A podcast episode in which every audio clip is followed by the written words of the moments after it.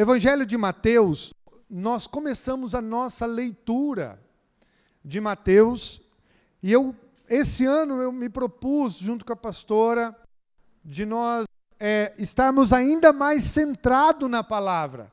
Irmãos, não tem outro caminho a não ser alicerçar nossas vidas na palavra. E, e vamos então capítulo por capítulo, do capítulo 1 ao capítulo 7. Não vou até o capítulo 8, embora nós já lemos o 8, porque vamos estar dividindo aí é, em sete, sete capítulos nesses, nesse mês, para compartilhar com você nesse mês, não vai passar um pouquinho aí do mês, mas para fortalecer os irmãos na palavra, entender o que está por trás da letra, não, não só o que você enxerga, tem muito mais escrito que você não está vendo, tem mais do que os seus olhos podem ver e nós queremos te inspirar, te inspirar a isso. Por exemplo, você sabe quem escreveu Mateus? Mateus. Viu? Só para registrar Mateus, quem escreveu foi o próprio Mateus, tá? Se você não sabia, é aquela piadinha sem graça, né? Que ninguém dá risada, só o Gustavo riu lá atrás, porque. Enfim. Mas para quem foi escrito Mateus? Por que foi escrito? Isso é interessante você saber, porque quando você contextualiza a palavra, você evita de cometer erros de tradução, erros de discernimento daquilo que as verdades da palavra quer nos dizer. Então veja, ah, para quem foi escrito? Mateus escreveu para os judeus que se converteram ao cristianismo. Como tinha muito do judaísmo, imagina, os judeus vivendo toda aquela cultura do judaísmo, agora eles vão Pode ver que ele faz muita menção do Velho Testamento, é o evangelho que mais faz menção sobre o Velho Testamento. Ele escreveu, como nós sabemos, para os judeus convertidos, para o cristianismo, para mostrar aos judeus principalmente isso, que Jesus é o Filho de Deus, provando, de acordo com o Velho Testamento, e ele narra na genealogia ele expressa, assim como Lucas, a sua genealogia, não como a de Lucas, que vem desde Adão, mas desde Abraão. Ele faz então menção. Nós vamos encontrar no capítulo 1. É, você vai trazer água para mim, amor? E antes de eu abordar o capítulo 1, o que Mateus nos ensina? Ele detalha a história de sua genealogia, como eu falei, até a grande comissão. O evangelho de Mateus está muito alinhado com o judaísmo do, é, desde o primeiro século e tem sido associado aos evangelhos judaico-cristão. Ressalta que Jesus teria cumprido todas as profecias judaicas, as profecias messiânicas. Então ele vem, próprio Jesus vai fazer menção, está escrito, o próprio Jesus vai validando e ele então ele narra isso em todos os seus contextos, é, mostrando que Jesus é o Filho de Deus. Amém?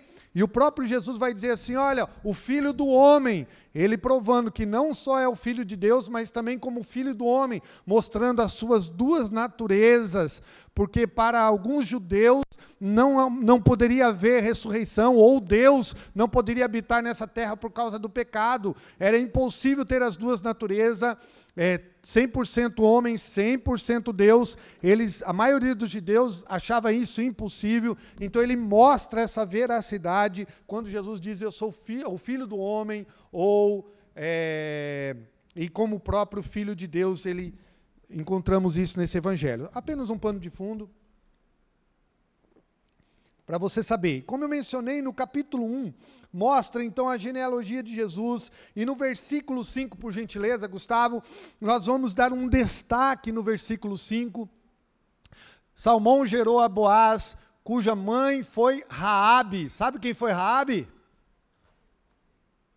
Foi a prostituta que escondeu os espias.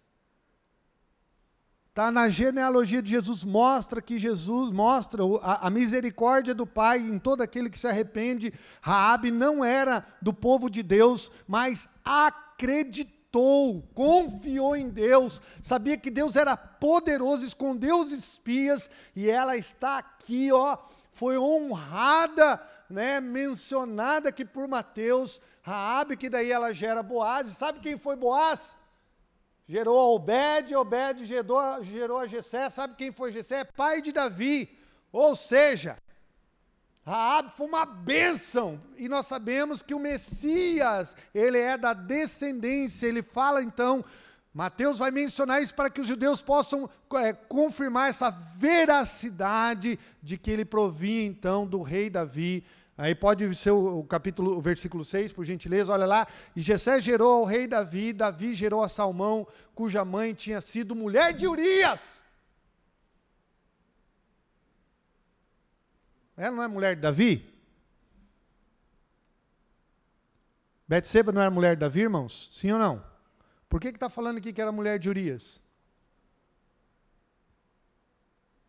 Por quê? Alguém sabe? Urias é aquele cabra que era casado com Betseba, e Davi se namorou da Betseba e mandou Urias para frente da batalha e ele morreu e ele fica. Mas aqui na genealogia destaca isso mostrando o pecado de Davi, Esse mas também destaque, irmãos, que o seu que merece a nossa atenção de como. Deus é misericordioso Amém? e Ele perdoa Por isso, todo aquele que se arrepende. Nós vemos a graça agora de Deus aqui, já desde a genealogia de Jesus. A graça já estava ali camuflada, ela é, é ela é escancarada no Novo Testamento, mas ela já estava camuflada lá no Velho Testamento. Não dá para dizer que isso não é graça de Deus. Amém? Amém? Nos versículos 18 a 21, nós destacamos algumas coisas interessantes desse capítulo. Olha lá, foi assim o nascimento de Jesus Cristo. Maria, sua mãe, estava prometida em casamento a José, versículo 19, mas antes que se unissem, achou-se grávida pelo Espírito Santo. Parece uma coisa simples, mas não é. As coisas aqui foram muito sobrenaturais. Versículo 19. Por José, seu marido, um homem justo e não querendo, a minha tradução diz difamá-la ou expô-la à desonra pública, pretendia anular o casamento secretamente, porque ele falou assim: como você está grávida? Como você está prometida para mim? Como está grávida? Maria era para ser apedrejada, irmãos, porque a cultura, você sabe, judaica, cristã, aliás, judaica, ela é, é como quem acreditar que ela foi concebida pelo Espírito Santo.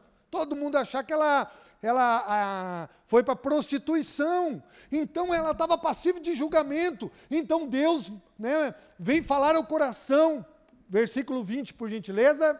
Mas depois de ter pensado nisso, apareceu-lhe um anjo do Senhor em sonho e disse: José, filho de Davi. Olha lá, José, filho Ó, Mateus provando que Jesus é o Cristo, que é Deus. Olha, não temas em receber Maria como sua esposa, pois o que nela foi gerado procede do Espírito Santo. Uau! Que experiência, irmãos! Que experiência com Deus, de tal forma que o próprio Deus vai convencer, não temem em recebê-la, protege ela. Né? A ideia de que Deus estava cuidando em todo momento, a forma como Deus não mudou, o mesmo Deus que cuidou aqui está cuidando de nós, amém? Isso é motivo da nossa fé estar avivada, saber que tem um Deus que cuida de cada detalhe, saber que tem um Deus que está cuidando na história, que está guardando as nossas vidas na história, é significativo demais, ele continua sendo o mesmo Deus, ele é o mesmo ontem, como eu falei, semana retrasada, mesmo ontem, hoje e eternamente. Ele é um Deus de continuidade, Deus não para. Capítulo 2 fala da visita dos magos procurando por Jesus e tendo como referência uma estrela. E Herodes, então ele chega e fala assim: Olha, chega para Herodes assim: Chegamos aqui é, por causa das estrelas, porque nasceu o Salvador, o, o rei, o rei nasceu. Herodes fica assustado com aquela, com aquela informação, manda consultar os sacerdotes e eles falam: é, ele vai nascer em Belém. E eles começam a ter aquela conversa e ele fica. Dentro dele ele fica incomodado. Como assim o rei dos judeus? Eu vou perder o meu reinado? Eu vou perder a minha dinastia? Então os magos vão seguindo a estrela, ele fala assim: olha, quando você chegar lá e encontrar, fala para mim onde que está, que eu vou lá para adorá-lo. Que nada, ele queria matar, porque o próprio anjo, quando os magos vão voltar, o anjo aparece para eles, não volta, não volta, vai por outro caminho. Ele fica indignado com aquilo, ele fica muito indignado, então ele manda matar todas as crianças de dois anos para baixo. tem noção do que aconteceu em Israel, em Jerusalém? Todas as crianças de dois anos para baixo foram mortas.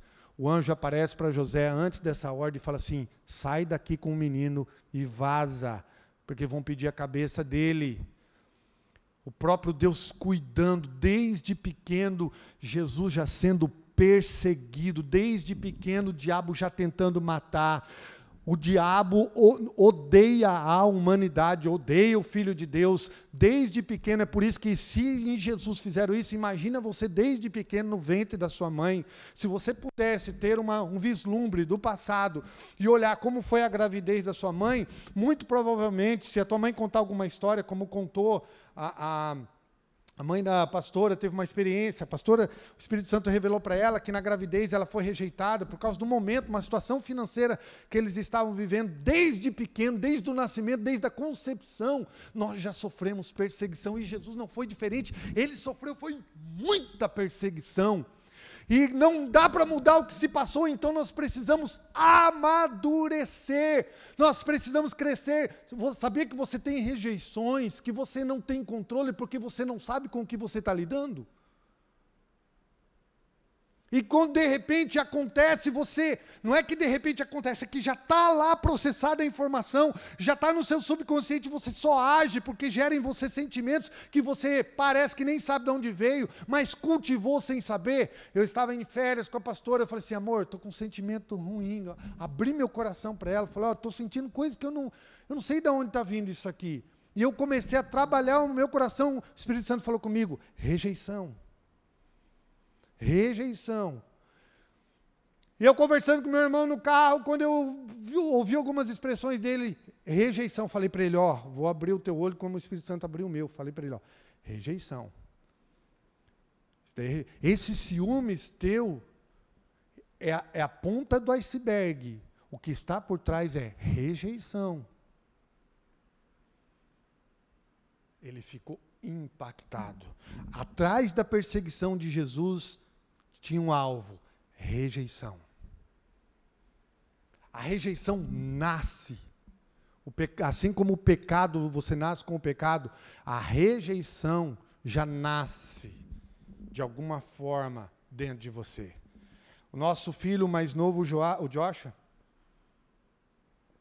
imagina, a gente cuida dele desde pequeno, ele e o Joás, Joás já sabe lidar com a situação, amadureceu, ele ele foi aprendendo, ele foi vendo e a gente foi ensinando, e o Joás tem uma percepção muito legal. O Joshua está demorando para dar a volta, por mais que eu ensino, eu falo, filho, antes eu dizia assim para ele, quando ele tinha 10 anos, a vida é assim, as pessoas, nem todos vão te amar, vão te rejeitar. Alguns vão te amar, outros vão te odiar, e a vida é assim. Pois eu falo, ele acontece na escola, ele chora de novo pelas mesmas situações, porque não aprendeu a lidar com a situação ainda ainda está tentando dar a volta, não está conseguindo processar a rejeição. Então, aí o mecanismo de defesa dele é o seguinte: sentiu a rejeição aqui, ele muda de amizade. Tudo bem, você pode até fazer isso por um tempo, mas vai chegar uma hora que você vai ter que enfrentar. E tem muita gente que está assim. Ah, sentiu desconforto aqui, não, não, agora.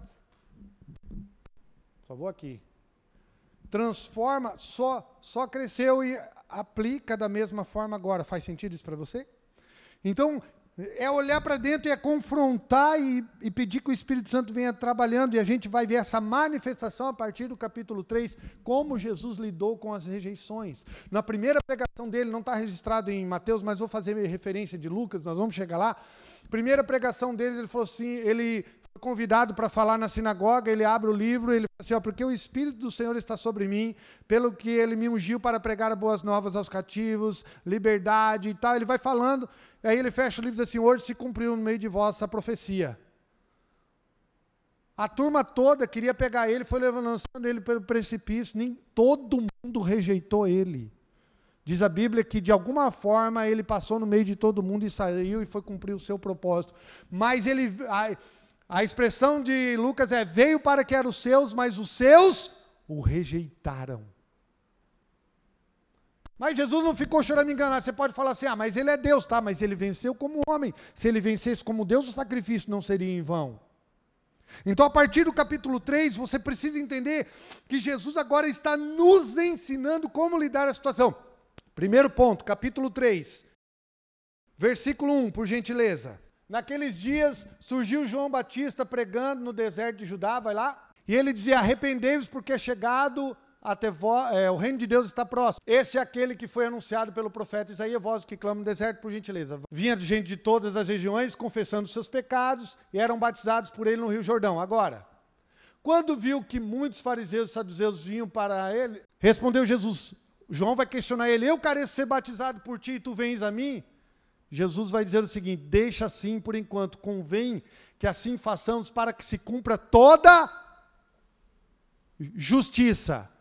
Preste atenção, toda que justiça é essa? Filipenses vai dizer que é abre mão da sua divindade, da sua glória e assume forma de servo, é dessa justiça.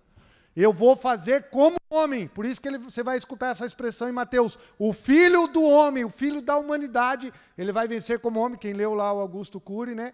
Que eu recomendei, e que o DJ recomendou, vai saber exatamente o que está acontecendo aqui. Ó, é para se cumprir essa justiça de que ele não vai é, usar da divindade para vencer como homem, mas da humanidade para vencer como homem, mesmo sendo Deus. E de que forma ele faz isso? E João concordou. Vai lá, versículo 16. Assim que Jesus foi batizado, saiu da água. E saiu da água, naquele momento os céus se abriram e ele viu o Espírito de Deus descendo com ele em forma de pomba pousando sobre ele. Ou seja, se Jesus abençoado, que era Deus e abriu mão de ser Deus e tem o Espírito Santo, que dirá nós precisamos do Espírito Santo? Diga, eu preciso do Espírito Santo. Deixa eu fazer uma pergunta para você e não me responda. Você diz, por acaso você fala assim, ô oh, Espírito Santo, obrigado por esse dia, fala comigo. Por acaso você falou com o Espírito Santo hoje? Fala assim, ô oh, Espírito Santo, obrigado. Eu não estou falando com Jesus, estou falando com o Espírito Santo. Rapaz, se tu não falou com o Espírito Santo, dá tempo de falar ainda hoje, tá? Em nome de Jesus, você vai falar com ele agora. Mas primeira coisa que você tem que fazer quando acorda, se o próprio Jesus, a primeira coisa que ele fez, porque antes dos 30 anos, Jesus não fez nenhum milagre, foi depois dos 30 que ele é batizado, com 30 anos ele é batizado ele começa a fazer milagre. Aqui está o mistério, sem o Espírito Santo você não é, não tem transformação, não tem vida com Deus sem o Espírito Santo. É questão de sobrevivência, orar com o Espírito Santo morar com o Espírito Santo, dormir com o Espírito Santo, acordar com o Espírito Santo, tomar banho com o Espírito Santo. Por isso que não dá para ficar vendo porcaria no celular se você tem o Espírito Santo. Na hora que vier porcaria no celular, você fala assim: Espírito Santo, você vai ver, na hora você vai apagar, você não vai conseguir ver. Nós não temos desculpa dos nossos pecados. Nós damos a desculpa é um pretexto para continuar. Porque se você pedir ao Espírito Santo, ele vai te dar a graça, ele vai constranger, porque ele convence o homem do pecado, do juízo e da justiça. O próprio Jesus recebeu do Espírito Santo. Meu Deus! Então eu faço menção, vai lá para o versículo 20, por gentileza. Desse capítulo. Ah, tá. Então é isso aí. No capítulo 4, então, Jesus é levado. É, perdão. Obrigado, Gu. Só queria ver se você estava prestando atenção aí. Você voltou bem, voltou em sintonia. Eu vi que você está lendo a Bíblia. Parabéns. É isso aí. Parabéns. No capítulo 4, agora, Jesus é levado pelo Espírito. Quem leva. Versículo 1, por gentileza. 4, versículo 1. Então Jesus foi levado pelo ao deserto para ser. Você está de brincadeira. Deixa eu ler com você. Vamos ler junto. Dois, três e já. Então, Jesus.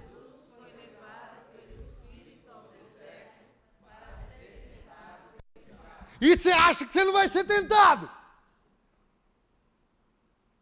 E nós vamos achar que nós, se o próprio Jesus foi levado pelo Espírito, tem situações. Deixa eu dizer uma coisa para você: é Deus quem está no controle da nossa vida.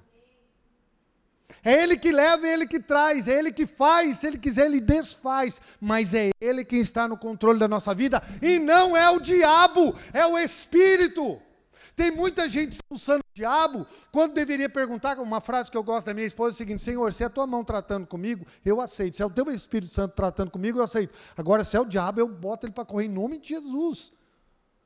E nós ficamos acomodados. Ah, tá assim, então tá, então tá assim. Ah, está assado, então está assado. Aí, se está feliz, você está feliz. Se está triste, você está triste. E não reage. Pede, entenda, compreenda o Espírito Santo. Você só vai entender isso se você tiver uma intimidade com o Espírito Santo.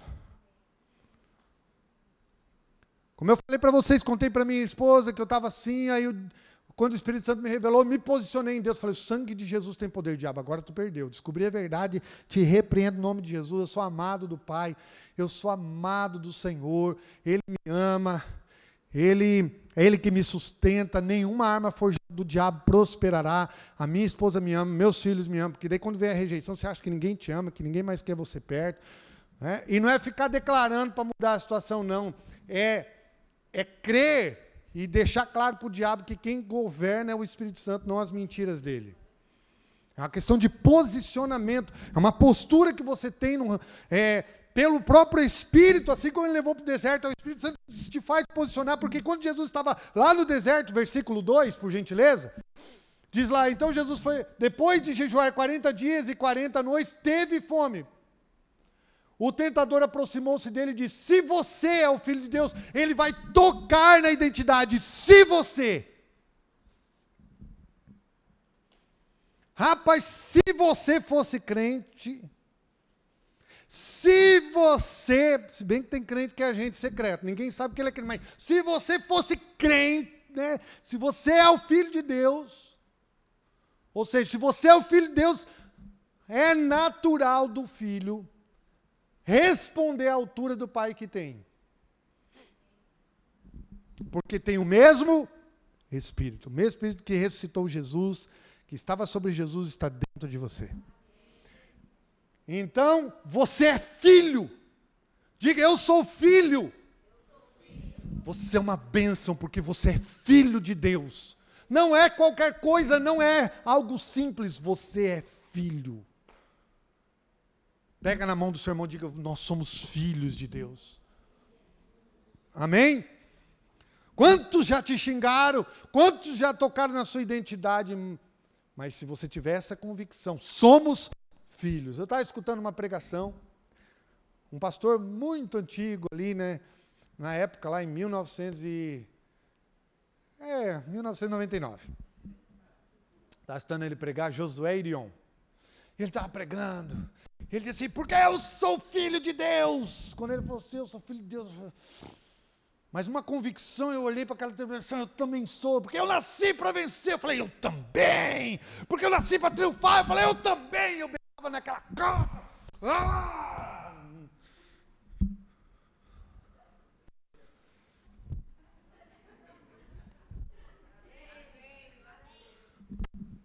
Eu sou filho de Deus. Quando essa convicção entra, a rejeição não pode permanecer. Quando essa convicção entra, você sabe que sabe que você é mais do que vencedor. Você sabe que agindo Deus, ninguém impedirá. Você sabe que aquele que começou a boa obra, ele vai completar. O dia que o diabo roubar isso de você, ele roubou a sua fé. E, eu, e é, gente, à medida que você amadurece o nível de batalha espiritual, de alguma forma, esse, essa desgraça desse diabo eleva o nível da batalha. Então vá se acostumando que quanto mais você cresce, bênção na sua vida, mas muda. O diabo, de alguma forma, ele muda a capa do livro, o jeito de agir, mas com o mesmo princípio, roubar a sua identidade. Você se sinta rejeitado. É, de alguma forma se sinta rejeitado. Estou falando, quantos aqui tiveram. Você pode até não saber que é o sentimento de rejeição, porque a ponta do iceberg pode estar dizendo outra coisa. Mas quantos aqui se sentiram ou enciumados, ou ou assim, ah, ninguém ligou para mim.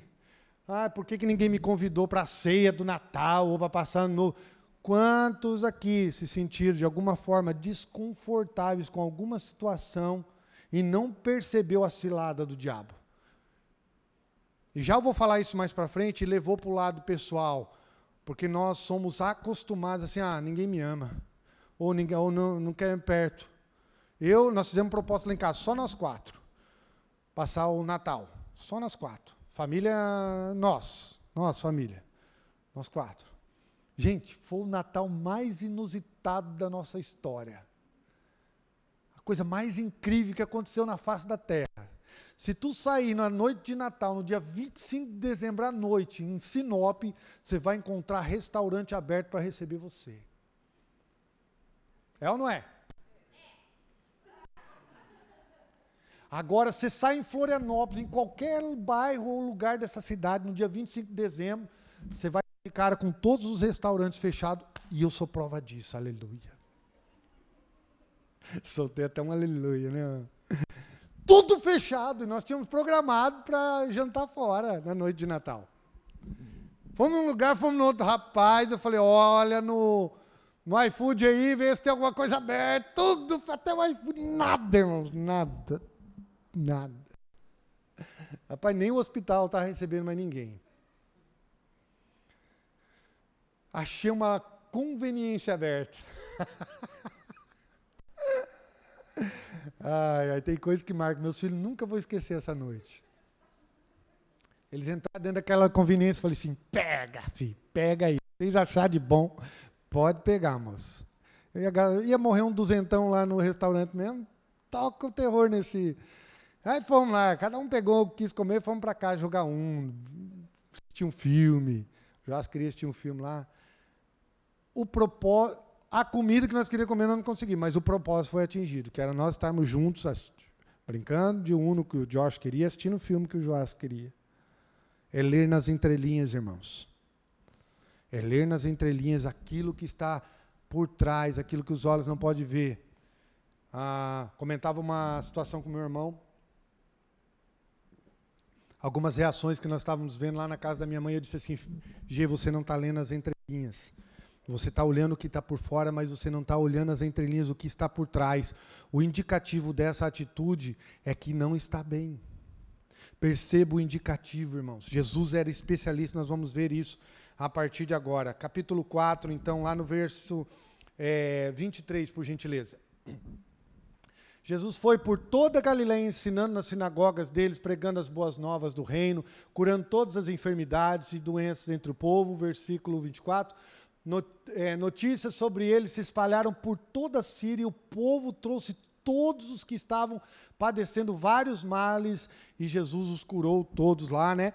Então o capítulo 4 ele encerra com o início do ministério efetivo de Jesus, Jesus curando. Ele começa mesmo lá em Caná da Galileia, mencionado lá no João. Nós vamos passar por lá, mas o primeiro milagre de Jesus foi num casamento né, é um indicativo de que ele restaura, de que quando ele está presente no casamento, o casamento é duradouro. Né? E agora nós vamos para o capítulo 5 e ele vai começar. Ele vai começar no capítulo 5 a falar de uma maneira totalmente diferente, porque começa as bem-aventuranças. Quem aqui quer ser feliz? Vou mostrar para vocês o segredo da felicidade hoje. Capítulo 5, versículo 1. Se prepara. Vamos lá? Vendo as multidões, Jesus subiu ao monte e se assentou, os seus discípulos aproximando-se dele, vai lá, e ele começou a ensiná-los, dizendo: Bem-aventurado, sabe o que significa bem-aventurado? Feliz, muito feliz. Diga aí, feliz, muito feliz. Amém? Você quer felicidade? Está aqui. Vamos começar. Muito feliz os pobres de espírito, porque deles é o reino de Deus.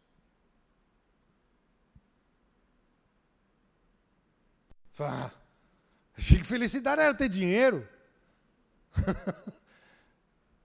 Por isso que as pessoas se frustram, porque quando ela não tem dinheiro, ela fundamentou a sua vida em expectativas falsas. Quando não cumpre, ela se frustra. Mas Jesus está dizendo: os pobres de espírito. Vai lá.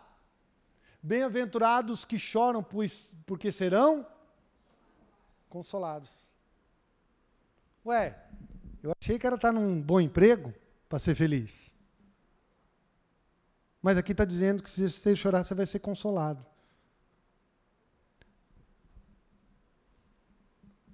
Bem-aventurados os humildes, porque eles serão, eles, eles receberão, a minha tradução diz, herdarão a terra. Mas a gente não está acostumado com isso. A gente está acostumado assim. Nós queremos receber os aplausos. Jesus estava, Jesus, na primeira pregação, recebeu vaia, quase foi morto. Nós gostamos dos aplausos, nós não gostamos das vaias. Porque não estão acostumando. Nós fomos programados para vencer na nossa sociedade. Então, perder. Ninguém gosta. Você pode ver o jogador brasileiro, quando recebe medalha de segundo lugar, eles tiram do peito. Não é só os brasileiros, não, os argentinos também, porque não tem valor, porque foi, nós fomos programados para ganhar nós não sabemos lidar com as derrotas. Jesus está dizendo aqui, tudo bem. Volta lá no versículo primeiro lá do, do, do Espírito lá. Os pobres de espírito. Ele não está dizendo que você tem que ser pobre. Ele está dizendo que você precisa aprender a lidar com isso. E você vai ser feliz. Versículo 4. Bem-aventurados que choram. Você precisa lidar, saber lidar com isso. Aí você vai ser feliz. Versículo 5. Bem-aventurados, você precisa saber passar pela humilhação, então você vai ser feliz. É a habilidade de lidar com a tristeza, é a habilidade de lidar com o choro, é a habilidade de lidar com o orgulho que vai te fazer feliz. Achei que nessa hora você ia dar um pulo da cadeira. Você ia dar um glória a Deus agora, bem forte. Porque eu estou ensinando o segredo da felicidade. Só que o discurso não é bom. Sabe, se tu for, talvez se você tivesse em outro lugar, não estou aqui comparando, ele disse assim: você vai mais do que vencedor. Deus esse ano vai dar uma casa nova para você. Tenho certeza. Aleluia! É disso que eu preciso. Eu vou te garanto, você não precisa disso. Tomara que Deus te dê uma casa melhor do que a que você pensou. Mas o que você precisa é disso. Porque se você precisasse daquilo, eu estava pregando aquele discurso. Mas aqui está a Bíblia. Ela é imutável. Deus é o mesmo ontem, hoje, eternamente e amanhã. Se alguém pregar diferente, saia. Se nós pregarmos diferente, vaze. Esse é o segredo da felicidade. Aprender a lidar como Jesus, ele não só pregou isso, mas ele demonstra isso quando ele está pregando. Chegam lá, todo mundo traz uma mulher e pega em adultério e fala assim: Ó, oh, Moisés disse para apedrejar. Ele estava lá comendo é, com os publicanos, os pecadores, sacerdotes. Aí chega uma mulher, quebra um vaso e começa a lavar os pés dele. E o outro lá pensa assim: e se ele soubesse quem é essa tranqueira que está aí no pé dele? Esse traste que está aí essa pecadora. Se ele soubesse, ele nunca deixaria tocar. Então ele não é profeta. O Espírito Santo revela para Jesus o que ele está pensando.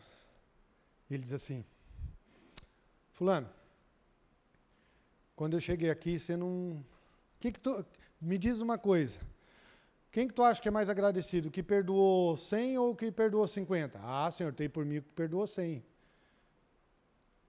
Mais do que o de 50. Pois é, aqui está quem entendeu que perdoou 100. Ela não cessou. Eu cheguei aqui, você não me deu água para lavar os pés. Ela não para de lavar os meus pés com as suas com as lágrimas que caem nela. Uau! Depois Jesus é mencionado, os, eles vão falar de Jesus sim. Jesus ganhou o apelido de beberrão e comilão porque estava comendo lá. Viu? Jesus tinha apelido. Colocaram o apelido de Jesus de comilão e beberrão. Só, mas ele estava lá. Jesus vai dizer o seguinte: ó, eu vim para os sãos. Não, eu vim para os que reconhecem, os, vim para os doentes que se acham são, eu não posso fazer nada. Se você se acha bom, Jesus não pode fazer nada. Ele veio para os quebrantados. Aqueles que reconhecem. Esse é o modelo de Jesus. Essa é a vida que eu quero ter, irmão, sério. Ele vai dizer, continua lá, versículo 6, olha que interessante. Bem-aventurados que têm fome e sede de justiça, porque serão. É a, é a habilidade de lidar. Você, quando passa necessidade, o que é que você faz? É a habilidade de lidar com isso. Poder orar e falar, Deus, do Senhor vem o meu socorro. Ou você fica murmurando, é, receba esse dinheiro, não dá para nada. Olha para o pagamento e ainda amaldiçoa ele.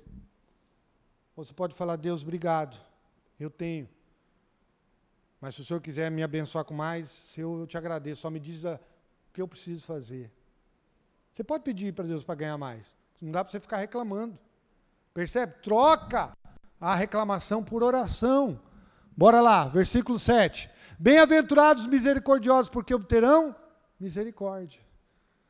Mencionei para vocês aqui daquela mulher que foi pega em adultério, Jesus falou: aquele que não tem pecado que atira a primeira pedra. Olha a minha misericórdia, ser misericordioso. Mais para frente nós vamos ler: ah, não, mas antigamente era olho por olho, dente por dente. Ele, Jesus falou assim: se alguém te bater numa face, dê a ele outra. Jesus vai ensinando como é ser misericordioso. Então ele começa a tratar das coisas internas, daquilo que realmente atrapalha a humanidade, que a humanidade nunca tinha sido ensinada sobre isso, não sabia lidar com os conflitos internos. Jesus agora está ensinando como lidar com os conflitos internos. Existe uma solução. Se você buscar do Espírito Santo, ele vai te dar a, o conhecimento e a estratégia para você aplicar a mesma sabedoria que ele já tem colocado em você. Sabedoria é a habilidade de aplicar o conhecimento. Diga comigo, sabedoria é a habilidade de aplicar o conhecimento. Amém? Verso 21 a 25 fala é, que nós devemos estar bem com o nosso irmão. Coloca lá para nós, por gentileza. Vocês ouviram o que foi dito aos antepassados: não matarás, e quem matar estará sujeito a julgamento. Mas eu lhes digo que de qualquer Qualquer que se irá contra o seu irmão estará sujeito a julgamento. Também qualquer que disser ao seu irmão raca, é um, uma expressão de, de, xingamento lá, tá? Será levado ao tribunal e qualquer que disser louco corre o risco de ir para o fogo do inferno. Quando eu li esse texto, falei, pai, me deu três tipos de arrepio, chegou a nascer cabelo novo. Falei, meu Deus, Senhor, não me deixe pensar mal de ninguém. Meu, eu comecei a ler esse texto, falei, gente, vocês estão entendendo isso aqui? É para você abençoar as pessoas, não falar mal. Aí o texto, se continuar, vai dizer assim: se tu tem alguma coisa contra alguém, deixa a tua oferta, porque Deus não vai aceitar a tua oferta se você não reconciliar com teu irmão abençoado. Mas o discurso que está rolando por aí é que tudo pode, está valendo. Não é, irmãos. Jesus começa com isso daqui. É Bíblia, irmãos se prepare para um ano de Bíblia. E eu falei, Deus, começa aqui. Transforma tudo que se transformar. Eu falei, deixa eu ver se eu estou de mal com alguém. Eu falei, deixa eu ver se tem no meu coração, estou pensando mal de alguém, já quero liberar. Eu até coloquei lá, per, perdoar não é mais uma questão de se eu quero ou não, perdoar é uma questão de inteligência, para você se livrar, é uma questão de você estar bem, de você ser feliz. Ele começa dizendo como ser feliz. Percebe que o padrão antigamente era olho por olho, dente por dente. Agora, é, porque era o tempo da lei, agora é o tempo da graça. Percebe que a graça, o da graça, o nível de exigência é muito maior do que o tempo da lei? Porque lá, se o cara batia, você revidava. Agora aqui tá dizendo, ame o seu irmão. Ó, nem xingue ele, viu? Ó, qualquer que disser louco, ó, você pode ir para o inferno. Ou seja, a graça é muito mais exigente do que a lei. E tem gente que fala assim, agora nós estamos tendo da graça, agora deixa a vida me levar. leva eu, vai ver onde a vida vai levar. Aqui, ó. Nós estamos no tempo da graça e a graça exige de nós uma resposta da face de Cristo. É o ele vai chamar isso logo depois de ser o sal da terra. Logo depois você vai encontrar o versículo seguinte dizendo: Vós sois a luz do mundo e o sal da terra. Eu concluo, não vou conseguir chegar ao capítulo 7 mencionando tudo, mas eu concluo no capítulo 6, só vou correr aqui para por causa do tempo. Capítulo 6. Esse capítulo fala de não vivermos de uma vida de aparência. Vai mencionar aqueles versículos, se você der esmola, ninguém precisa ficar sabendo. E hoje todo mundo vai ajudar alguém, bota no Facebook, bota lá no Instagram, olha aqui, eu dando uma cesta básica. É, eu só estou compartilhando para vocês saber que o reino de Deus está crescendo. Ah, vai se converter, rapaz, que estranho aí. Eu não dou conta, irmãos. Não dou conta. Mas está na mão do Senhor. Cada um, cada um anda na luz que tem. É, de não sermos hipócritas fazendo orações, porque lá na época os sacerdotes paravam e choravam alto, aquela oração assim: ai Deus, tu és maravilhoso. Aí todo mundo, aleluia. Jesus é bom. Oh, glória. E se ninguém está orando, o cara não faz nada. Faz nada. Esse dia atrás eu estava no carro, né?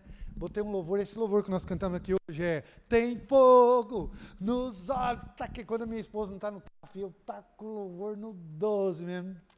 Trem arrochado. Tem fogo nos olhos eu não imaginava, olhei para o lado. Falei, é, agora eu passei por louco, mas não sabe. Não importa se estão vendo ou se não estão vendo. Importa se Deus está vendo. É não viver uma vida de aparência. É não. Jesus chama isso de sepulcros caiados. Por fora está bonito, mas por dentro está podre. É ser autêntico. É expressar o que está dentro e sair para fora porque já está lá dentro. Não porque alguém precisa ver, mas porque saiu espontaneamente lá de dentro. E quando sair de lá, você não precisa da aprovação das pessoas. Se você ainda precisa da aprovação das pessoas para fazer as coisas, você ainda está no nível mais raso da, da sua, das suas emoções. Você ainda é uma criança emocional. É difícil sair desse nível, irmãos. E eu penei.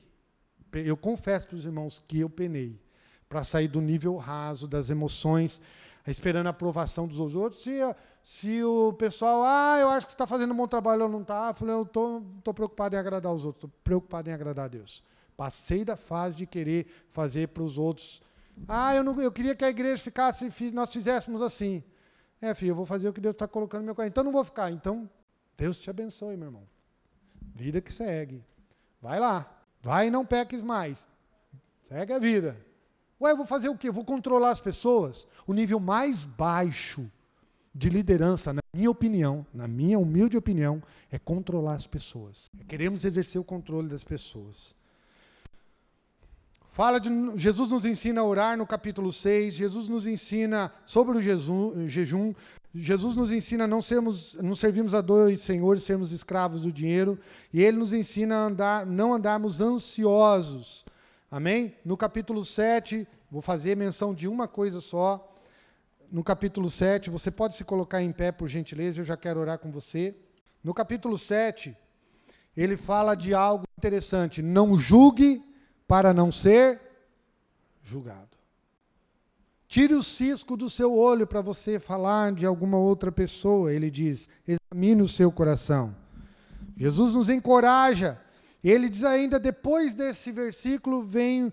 Jesus aborda algo muito interessante, dizendo que a porta é estreita. Ué, se a porta é estreita, é... então quer dizer que o negócio não é tão simples. Nós precisamos ter uma intimidade realmente com o Espírito Santo. Amém? Amém, queridos? Esse discurso tem que deixar você apaixonado por Jesus, cheio de temor. Eu estava escutando um pastor pregar, ele disse assim: se a sua igreja não for tomada de temor, ela vai ser uma igreja superficial e Deus vai cobrar de você. Eu falei, não quero isso não. Deus não vai cobrar de mim não, irmãos, eu vou ensinar a Bíblia, é o que está aqui. E Deus não vai cobrar de mim. Amém? Vocês estão avisados, aleluia.